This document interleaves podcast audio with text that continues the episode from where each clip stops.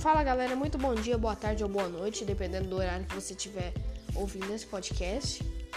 É, esse é o quinto episódio do podcast Café com Vitor. Tô feliz que esteja dando certo, né?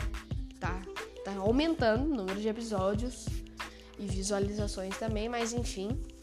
Muito obrigada a todos que estão ouvindo esse podcast. E o tema de hoje que eu vou falar é sobre o que está acontecendo no Amazonas, né? O primeiro episódio que eu falei, que eu fiz, né, foi falando sobre o coronavírus, eu falei mais em geral do país. Dessa vez eu vou focar um pouco mais no Amazonas, entendeu? No Amazonas e na, na capital Manaus. Porque a situação lá tá terrível, tá pior do que quando o sistema de saúde colapsou no início do ano passado, né, em abril, maio. A situação tá horrível.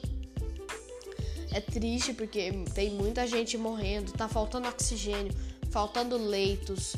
É, daqui a um tempo provavelmente vão, ter, vão voltar a fazer vala comum, né? Nos cemitérios.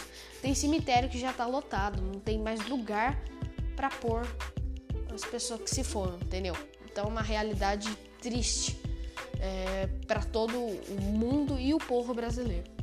Foi começada a vacinação, mas até eles começarem a vacinar toda a população de Manaus né, e do estado inteiro, vai demorar. Vai demorar. Para mim, vai demorar uns três meses, pelo menos. É uma previsão de vários especialistas, tá? Voltando ao assunto, é, eu vou falar em alguns pontos para dar uma explicada melhor, tá? Então vamos lá. Primeiro, como Manaus chegou ao seu segundo colapso em menos de um ano? que a situação lá na capital, né, parece um déjà vu, né? Igual aconteceu ano passado. Só que dessa vez está pior, muito pior. Em abril do ano passado, Manaus foi a primeira cidade do país a ver seu sistema de saúde colapsar diante dos casos de infecção pelo novo coronavírus. Na época, o número de óbitos cresceu tanto que corpos tinham que ser mantidos em containers refrigerados, aguardando sepultamento. Ou seja, sabe, tipo no necrotério, tinha que ficar lá esperando. A explosão de mortes levou a prefeitura a abrir vala valas comuns. Daí abriu um negócio gigantesco e botava lá um monte de caixão. Onde os caixões eram empilhados diante da perplexidade de familiares. Às vezes tinha que pôr um caixão em cima do outro, porque tinha tanto corpo que não tinha onde pôr. Terrível a situação. Após o pico de casos, o número de infectados começou a diminuir. Um grupo de pesquisadores, inclusive, chegou a publicar um artigo afirmando que a cidade havia atingido a chamada imunidade de rebanho.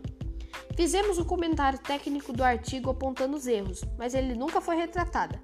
Isso circulou pelo meio político, nas mesas de bar, disse Jessen Orelana, da Fiocruz da Amazônia, entrevista ao jornal Estado de São Paulo. A informação de que a cidade estaria imunizada contra a Covid-19, segundo o pesquisador, contribuiu para o relaxamento das medidas de proteção. Desde agosto, desde agosto, porém, ele e outros colegas vêm apontando para a inversão da curva epidêmica em Manaus. Ou seja, em vez de cair, a curva estava subindo. E assim, é, não foi é um negócio recente, entendeu? Todo mundo já estava vendo que depois daquele horror que aconteceu em Manaus. Eu fico falando em Manaus, mas eu quero me referir a todo o estado do Amazonas, tá? A gente vê que depois do que aconteceu, é, começou a cair os casos, mas foi passando tempo, mais pro final do ano, os casos voltaram a subir lá, entendeu? Eles não e acabaram não se preparando, eles relaxaram demais, pensando que não ia acontecer o que está acontecendo de novo, tá? E se essa pandemia durar por muito tempo, se não começarem a tomar medidas é, mais rígidas para controlar a epidemia lá, vai continuar desse jeito, vai colapsar mais ainda, tá? Aí voltando, desde é, quando o número de casos voltou a subir, né? Que eu tava falando que a curva estava invertendo. Orelana afirma que os pesquisadores fizeram vários alertas ao governo federal a Comissão Mista do Covid-19 no Congresso e a Secretaria da Saúde do Estado. E também falaram ao Ministério da Saúde.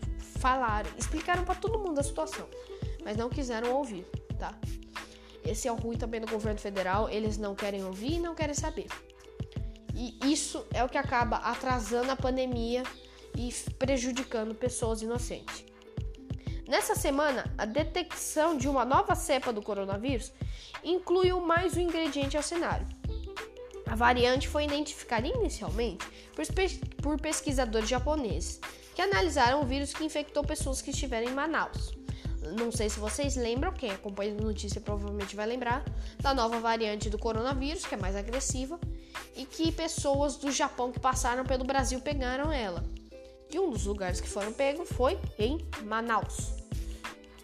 A hipótese dos pesquisadores é que, de que a nova variante, somada ao relaxamento das medidas de proteção, esteja associado ao rápido aumento de casos. Mano, faz todo sentido, né? Porque é uma variante mais agressiva do coronavírus. E, bom, olha como é que tá. Colapsou, eles, os não têm oxigênio mais. Ela é mais agressiva, requer mais oxigênio.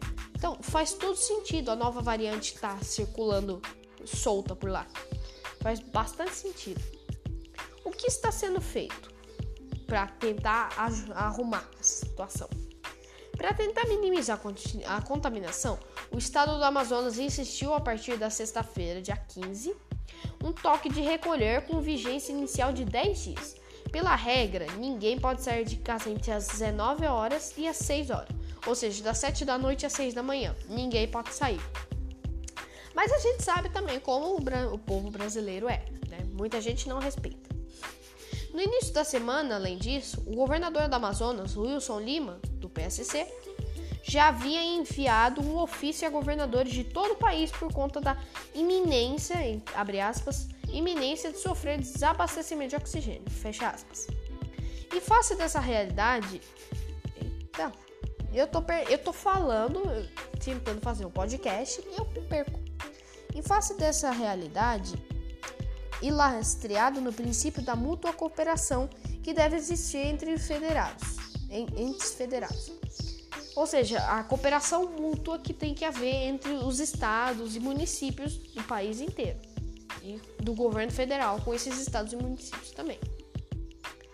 Vimos por meio solicitar, é, aqui foi o que eles falaram, entendeu?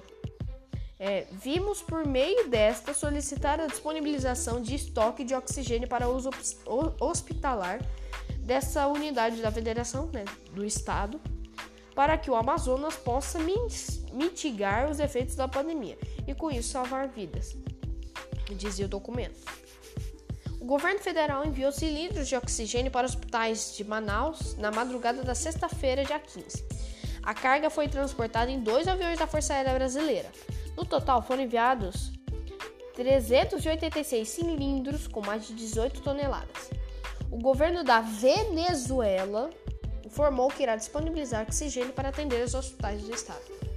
Olha, há um tempo atrás, a gente estava criticando o governo venezuelano porque eles estavam fazendo as pessoas passar fome, passar sede.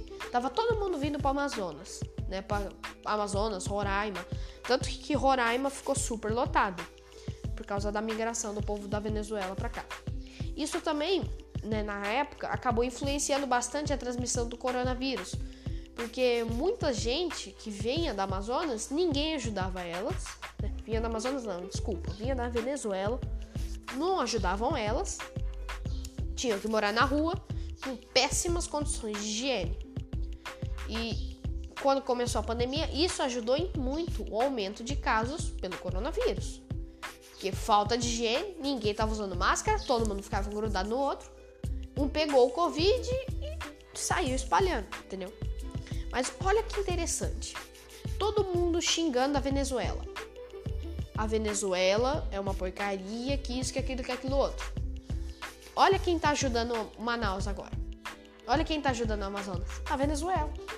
Que todo mundo dizia que era uma porcaria. De certa forma, se a gente for ver, é, porque eles ainda estão deixando o povo na miséria. Mas eles estão ajudando, entendeu? E ninguém esperava isso. E tem circulado também fake news por aí que o oxigênio que está vindo da Venezuela é da White Martins. Então, que não é o governo venezuelano que está vindo, que tá distribuindo oxigênio pro Amazonas. É o White Martins, que se eu não me engano é uma empresa brasileira. Tá circulando essa fake news por aí. É fake news. É o governo venezuelano que também provavelmente deve estar numa crise por coronavírus. Eles não soltam, não informam que tá, como tá a situação lá. Eu acho que deve estar bem melhor do que o Brasil, porque provavelmente eles devem ter pego a vacina de Cuba. E os cubanos estão numa situação muito melhor que o Brasil. Tem tipo 138 mortes, pelo que eu ouvi falar, no, no, no país inteiro de Cuba, tá? Então a situação por lá já está controlada faz tempo. Eu, eu espero que na Venezuela também esteja assim, esteja controlada a situação. E o governo venezuelano aproveitou e está ajudando a gente, tá? Isso é um exemplo de que a, não é, a, a, a Venezuela não é aquela porcaria, não é um bando de comunista, como dizem os bolsonaristas, né? Porque na hora que precisa, quem tá ajudando a gente é a Venezuela, tá? Então serve de lição aí para quem xinga a Venezuela, para quem tá espalhando fake news. Outra medida tomada foi a transferência de pacientes para outros estados. Inclusive o governador daqui do estado de São Paulo, né, João Dória, ele falou, falou pro governo do, do Amazonas que eles poderiam transferir bebês aqui para o estado de São Paulo, bebês com coronavírus. E crianças um pouco, com um pouco mais de idade, tipo acho que 6, 7 anos. Trazer aqui para o estado de São Paulo. Aqui não tá, o coronavírus ainda tá bem solto, não tá das melhores, mas tá muito melhor do que no Amazonas. Aqui, ó, só para vocês terem uma ideia, é, o, a região sudeste, né? é, São Paulo, Minas Gerais, Rio de Janeiro e Espírito Santo, tem mais de um milhão de profissionais de saúde. A região norte, que tem Acre, Amazonas, Pará, Roraima, Rondônia e Tocantins, se eu não me engano são esses seis mesmo, eles têm mais ou menos 138 mil profissionais de saúde. 138 mil. A população da cidade que eu moro, né, Araras, Aproximadamente, não é dado do IBGE, porque eles não fazem a pesquisa antes, mas uma pesquisa que foi feita aqui na cidade mostra que tem mais ou menos 150 mil pessoas nessa cidade. A minha cidade tem mais habitantes do que tem profissionais de saúde na região norte inteira. Que os maiores estados do Brasil estão lá, né? O Amazonas é o maior estado do Brasil, o Acre também, o Acre não, o Acre é pequenininho, mas enfim, o que eu quis dizer foi isso. Eles em todos, em seis estados, têm menos profissionais de saúde do que a população da minha cidade. Olha, o absurdo já começa por aí. Antes, quando tinha os médicos cubanos aqui no Brasil, eles davam uma boa ajuda. Tinha um número mais alto. Chegou o Bolsonaro, mandou os cubanos embora. Olha a porcaria que a gente tá. É, voltando. Outra medida tomada foi a transferência de pacientes para outros estados. Na manhã da sexta-feira, dia 15, 235 pacientes cidades em aviões da Força Aérea. O ministro da Saúde, Eduardo Pazuello, esteve em Manaus na segunda-feira, dia 11. Na ocasião, ele anunciou um plano de contingência para o Amazonas, que inclui a reorganização de atendimento, a abertura de leitos de UTI e envio de equipamentos, insumos e medicamentos. Mas olha, Eduardo Pazuello falou que ia fazer isso. Se fez, não foi falado. Mas a questão é essa: é, de que adianta abrir leitos de UTI, enfermaria, se não tem profissionais de saúde para cobrir? Entendeu?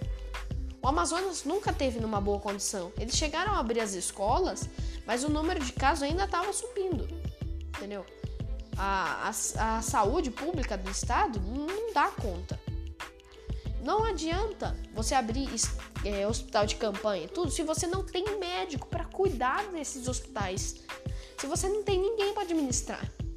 Não adianta fazer isso.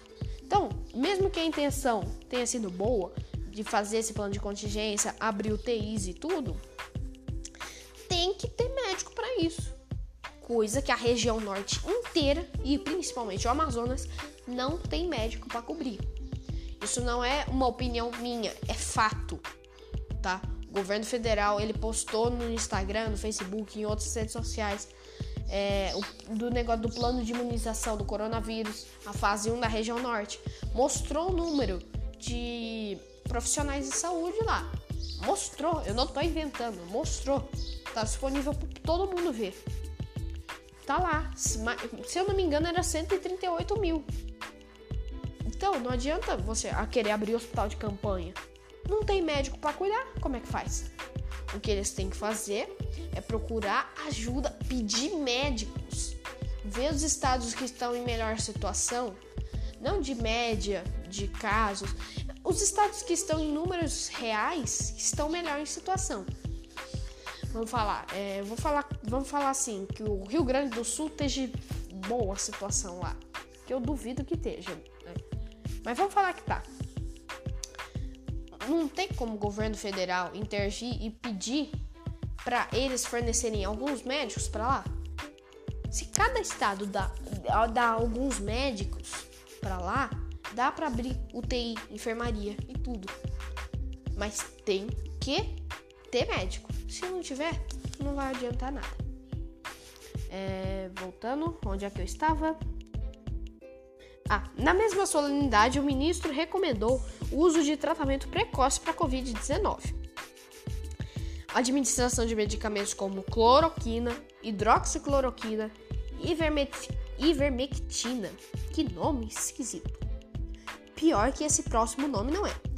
Azitromicina, corticoide, nitazoxanida, zinco, vitaminas, anticoagulante, ozônio por via retal, por via retal e dióxido de cloro. Agora, é, ministro Pazuello e diz: e é, tem alguma comprovação científica que esses remédios aí ajudam na Covid? Sem ser o Bolsonaro ter falado para tomar cloroquina? Não. Não tem comprovação científica. Ninguém falou que esses medicamentos ajudam. Pelo contrário, teve gente que tomou hidroxicloroquina e piorou. Tá? Então, não usem, não tem remédio comprovado que ajuda o tratamento da coronavírus, do coronavírus. Não tem remédio comprovado, tá?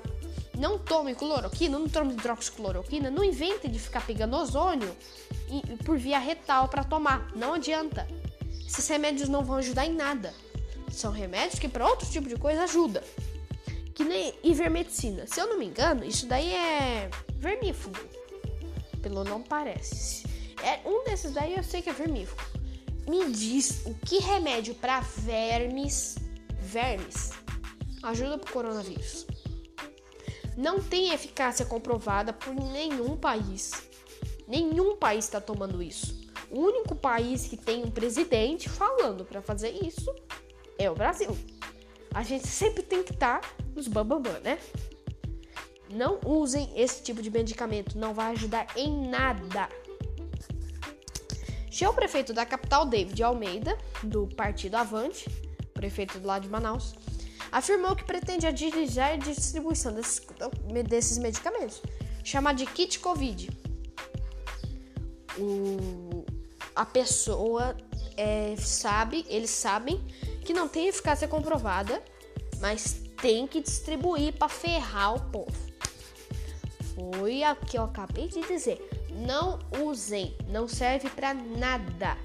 Estão distribuindo a vacina? Fique em casa e espere a vacina chegar. Quando chegar, vai lá e toma. Já vai ajudar em muito.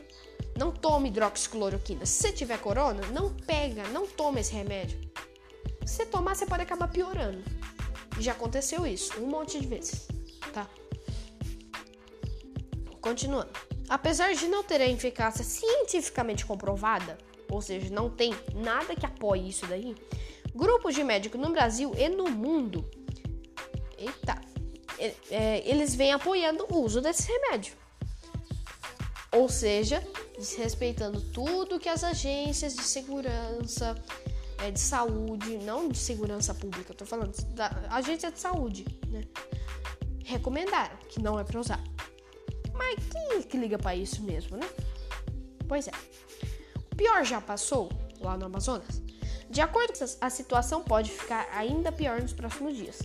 Isso porque as internações de agora são reflexos da combinação de contaminações de 15 dias atrás. A tendência, portanto, é que os casos continuem aumentando. Pelos próximos dias, as infecções das últimas semanas vão continuar aumentando a demanda dos hospitais e vai precisar de muito oxigênio, afirmou Jessen Orellana do, ao, ao Estadão. Ele também destaca que os pacientes que tiveram privação de oxigênio e sobreviveram tiveram evolução negativa do quadro, ou seja, devem precisar de ainda mais oxigênio. Ainda a possibilidade de que esses pacientes desenvolvam sequelas. Por fim, com a transferência dos pacientes, é possível que a nova cepa se espalhe para outras regiões do país. A nova cepa é a nova variante do coronavírus, o que pode agravar ainda a situação já crítica no país. Tá?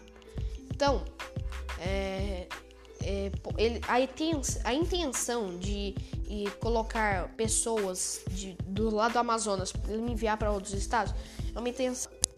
Só que tem que tomar mais cuidado ainda com essas pessoas que estão sendo transportadas. Se elas estão com a nova variante do coronavírus, tem que tomar cuidado em triplo, não é nem em dobro, é em triplo.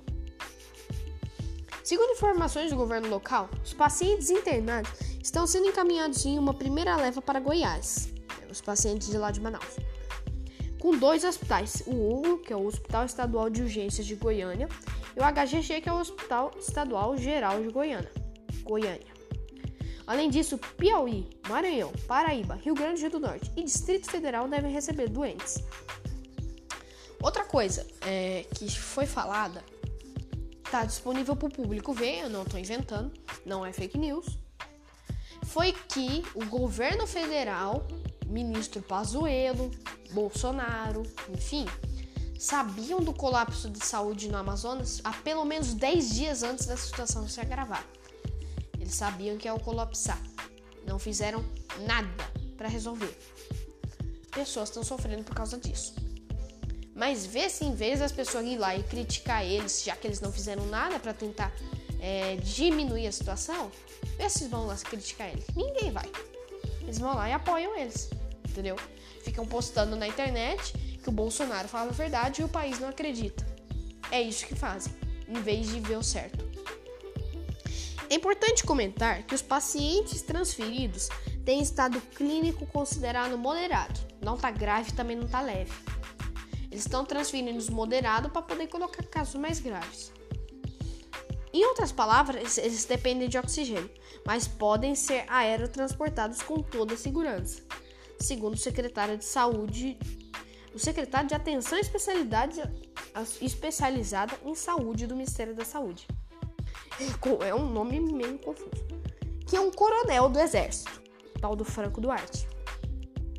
Um coronel do Exército. O que, que ele tem a ver com saúde? O que tem a ver? No entanto, esta não é a mesma realidade para todos os casos da Covid-19 em tratamento no estado.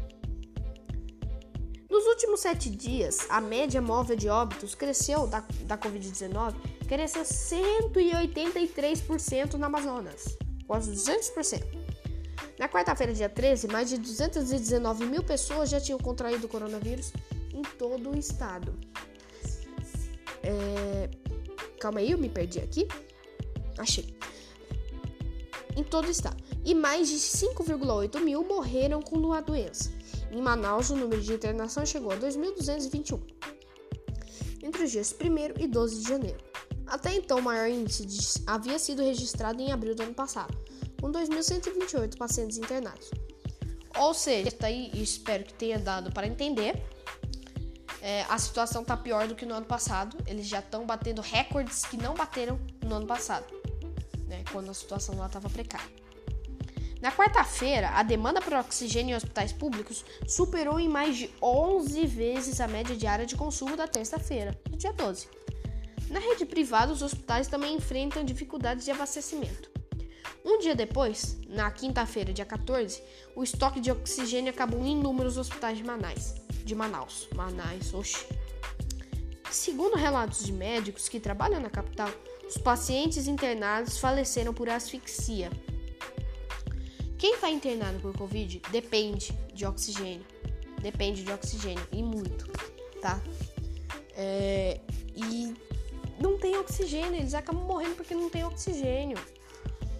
É, num, num país desse tamanho, onde já se viu não ter oxigênio. Entre as instituições, o Hospital Universitário Getúlio Vargas, ligado à Universidade Federal do Amazonas, ficou cerca de 4 horas sem oxigênio na manhã, de, numa manhã do dia 14. 15, falei errado, desculpe. Colegas perderam pacientes na UTI por causa de falta de oxigênio. Eles ainda tentaram ambulsar, né, que é ventilar manualmente, que é ficar apertando ali para ventilar, mas foi só para tentar até o último recurso, porque é inviável manter isso por muito tempo. Cansa muito, tem que revezar os profissionais. Chamaram residentes para ajudar na ventilação manual. A vontade que dá é chorar o tempo inteiro. Você vê o paciente morrendo na sua frente e não pode fazer nada. É como se ver numa guerra e não ter armas para lutar. Isso foi o relato de uma pessoa que trabalha num dos hospitais. Nessa situação, médicos chegaram a transportar os oxigênios nos próprios carros. Porque assim, é, os médicos têm gente na casa deles morrendo, eles tiveram que levar também oxigênio para casa. E o ruim também é chegava oxigênio entrando no hospital, tinha pessoa que roubava para vender no mercado negro. Não no mercado negro, mas vender ilegalmente, tá? É, pessoal, eu, não, eu acho que já faz mais de 25 minutos que eu tô falando aqui, tá? É, nem sei quanto. 26 minutos já de podcast. Foi um podcast até meio triste. Eu vou continuar falando desse podcast que eu não terminei esse tema. Eu vou fazer então uma parte 2 dele. E vou continuar quinta-feira que vem. Eu tô postando agora no. Se terça-feira, tá? É porque eu acabei não gravando quinta-feira. Deu uns probleminhas aqui, enfim. Então, pessoal, é isso. Eu espero que vocês tenham gostado. Vou postar quinta-feira, parte 2. Se tudo der certo, tá bom? Então é isso. Espero que vocês tenham gostado. Até a próxima. Fui!